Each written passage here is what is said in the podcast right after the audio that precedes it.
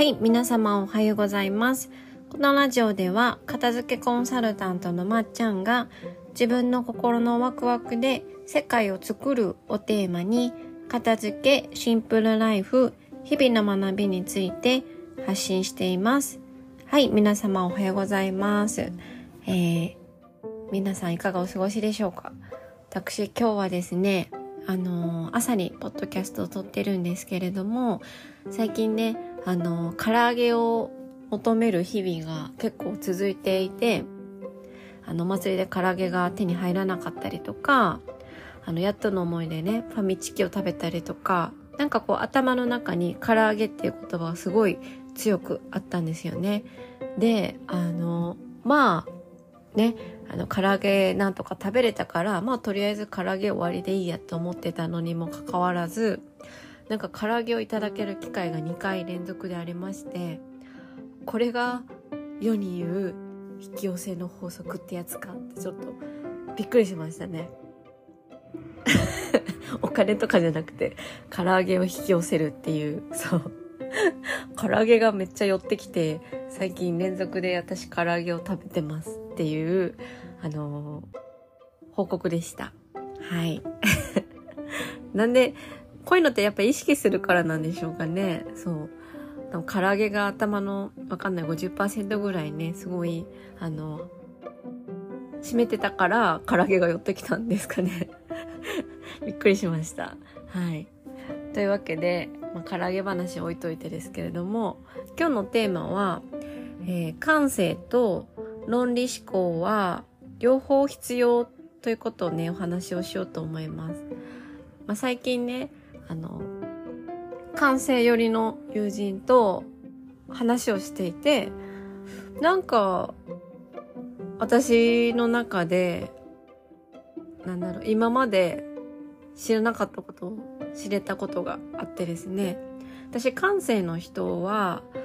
感性だけで生きていけると思ってたんですよね。そう。で、私はどっちかっていうと、論理、感性の人に憧れる論理思考の人間で、おそらくですけど、現代を生きている人間の日本人の方の、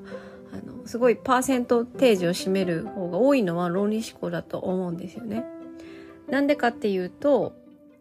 脳は右、右脳とね、左脳に分かれてて、右脳が、えー言語とか感性とか空間認知とかを、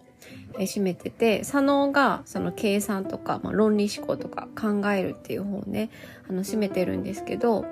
体の動きって右脳が左半身で左脳が、えー右半身なので、えー右利き右利きの人右がメインの人っていうのは左脳の方がパーセンテージ的に強く使ってるんですよね。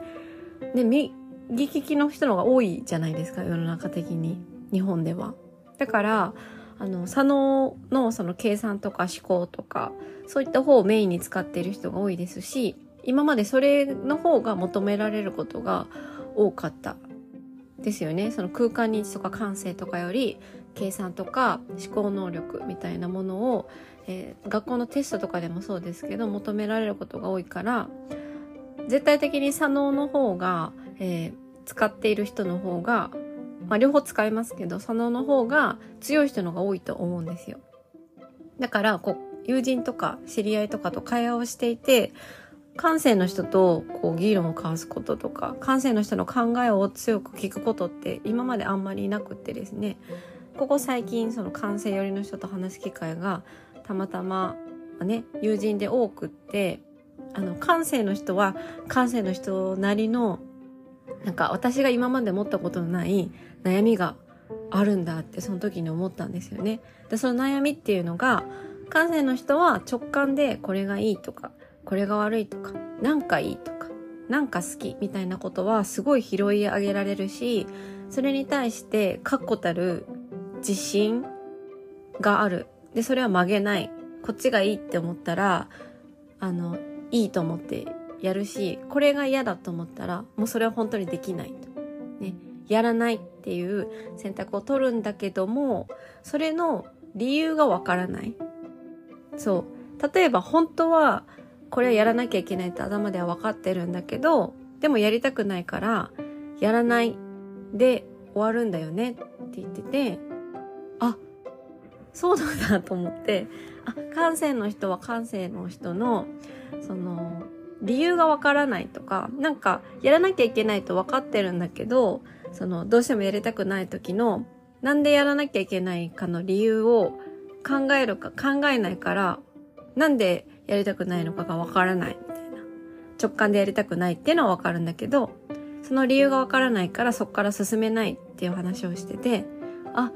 感性の人に私はすごい憧れてて、世間的に最近ね、本もちょっと感性寄りじゃないですか。感性の人が生き残るみたいなね。そう。まあ、脳のその論理的思考はロボットでもできるから、その感性の考え方っていうのはやっぱ人間が人間であるべき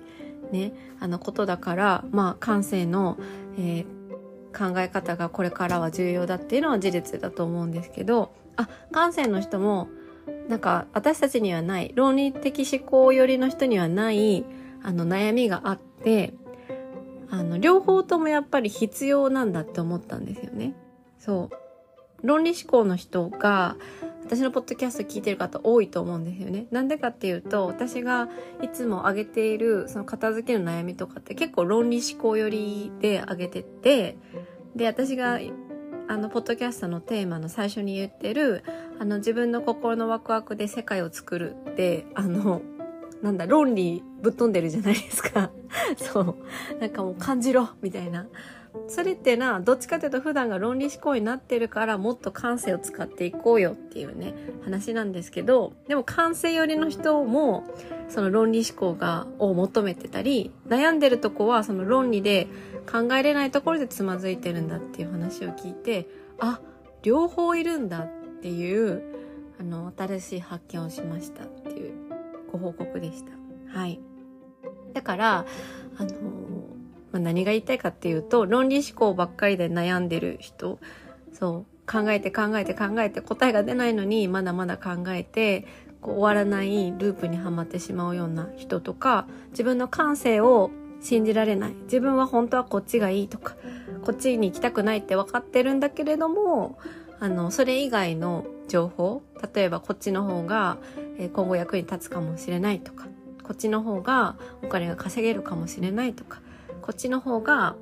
世間的に認められてる道かもしれないみたいなこと自分の感性以外のその情報ですよね考える論理思考で道を選んでしまうんだよなっていう欠点としか捉えられないことって結構あると思うんですけどでも感性と論理は両方必要なんだ論理があの、論理思考がなかなかできなくて悩んでる人が世の中にいるっていうことをする、知るとね、自分のその、今までは短所だと思っていたことが、あ、長所になりうるんだって思って、すごく、あの、私はその友人の悩みを聞きながらちょっとニヤニヤしてたんですよ。めっちゃ、あの、失礼な、ね、相手が悩んでるのに、ああ、みたいな、感性って、感性の人も論理思考が必要なんだ、みたいな。知らなかったと思って、そう。ちょっと、あ、なんかちょっと救われたなって思いました。はい。ね。だからやっぱ感性の人と論理思考の人が、あの、お互いの考えを伝え合うって、お互いの助けになってて、すごく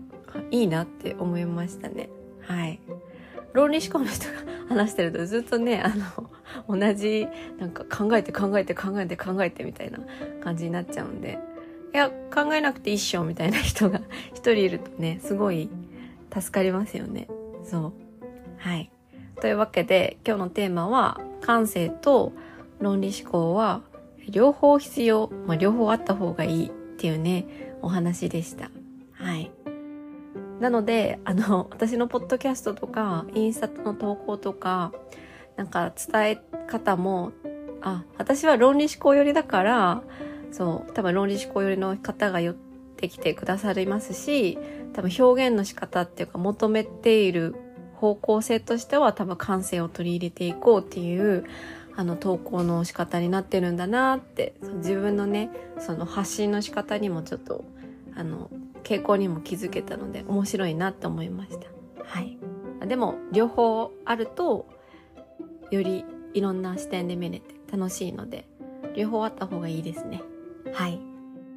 では、えー、今日もね、ここまで聞いてくださってありがとうございました。はい。